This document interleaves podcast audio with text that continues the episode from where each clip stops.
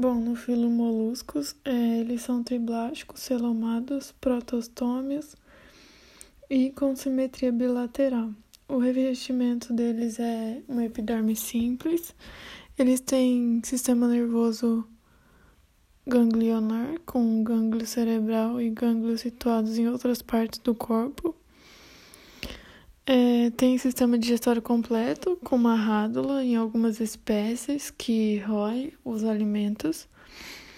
Eles apresentam um sistema circulatório aberto, que é o laconar, que está presente nos gastrópodes e nos bivalves. É... A respiração pode ser cutânea, pulmonar ou branquial e a excreção é feita por metanefrídeos que ficam em volta do coração. É, eles apresentam um corpo mole, não segmentado e recoberto pelo manto, uma película e algumas espécies secreta a concha de natureza calcária. É, a formação de pérola em, em ostras se dá quando alguma partícula como um grão de areia ou algum parasita, se aloja entre a concha e o manto. Então, ocorre então o envolvimento da partícula pelo manto, que passa a secretar camadas concêntricas de carbonato de cálcio, produzindo uma pérola. É... Eles podem ser aquáticos ou terrestres os aquáticos são as ostras, mariscos, caramujos, polvos e lulas, e são de meio terrestre e úmido, como a lesma e o caracol. É...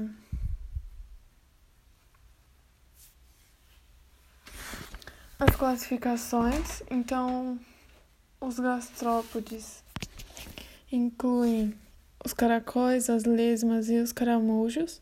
Eles apresentam uma concha constituída de uma peça única. É, a descrição do caracol já foi feita e possibilita a compreensão do padrão da classe dos gastrópodes, que é caracterizado pela presença de um pé ligado à massa visceral. A respiração de muitos é pulmonar. É...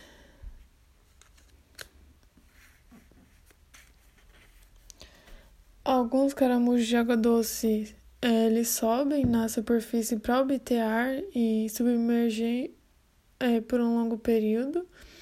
Só que tem algumas espécies de caramujo aquático que apresentam respiração branquial. Então, os aquáticos é, têm respiração branquial e os terrestres pulmonar e a respiração cutânea é feita só pela lesma. É, os bivalves, eles são organismos aquáticos que são ducícolas ou marinhos, então eles vivem em água doce ou salgada. É, tem as ostras, os mariscos, mexilhões. Eles são sésseis, então eles ficam fixos a uma estrutura. São filtradores sua concha é formada por duas peças, que são chamadas de valvas, que se mantêm unidas por um ligamento de proteína. Na face interna da concha se encontra o manto. As brânquias têm forma laminar e localizam-se entre o manto e o corpo. Eles têm massa visceral e pé desenvolvido, sua cabeça é reduzida e pobre em estrutura sensorial, e a boca é, não tem a rádula.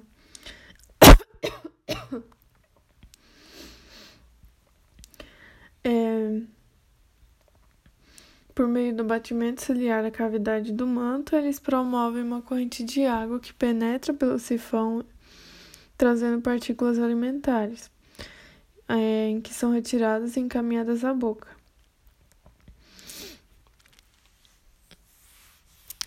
É, os cefalópodes são os mais complexos, como a lula, o polvo, o náutilo e a sépia. É, a massa visceral deles é envolvida por um manto musculoso, a cabeça tem um grande gânglio, cerebral e um par de olhos. O pé é bem complexo, apresentando vários tentáculos. O náutilo ou argonauta tem uma concha subdividida em várias câmaras. É, a cavidade do manto contém brânquias, poro excretor, poro reprodutor e ânus. A água entra com a expansão de volume determinada pela musculatura. Com a contração muscular, a água é expelida pelo sifão exalante. No final do intestino tem uma glândula de tinta que libera um líquido escuro quando o animal quer confundir ou repelir um predador. A boca apresenta um bico córneo usado na captura de presas. É...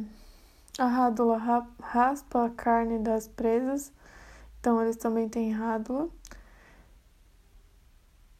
É, os tentáculos deles têm ventosas, que possibilitam a fixação em um substrato e capturar a presa. A reprodução nos caracóis, os caracóis são hermafroditas.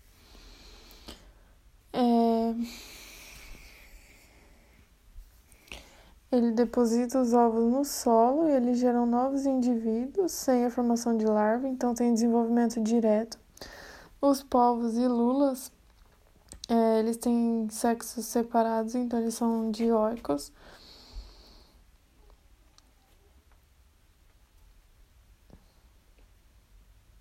O desenvolvimento deles é direto, sem a formação de larva. Nas ostras e os mariscos são dioicos. É... E tem desenvolvimento indireto porque tem a formação de larvas.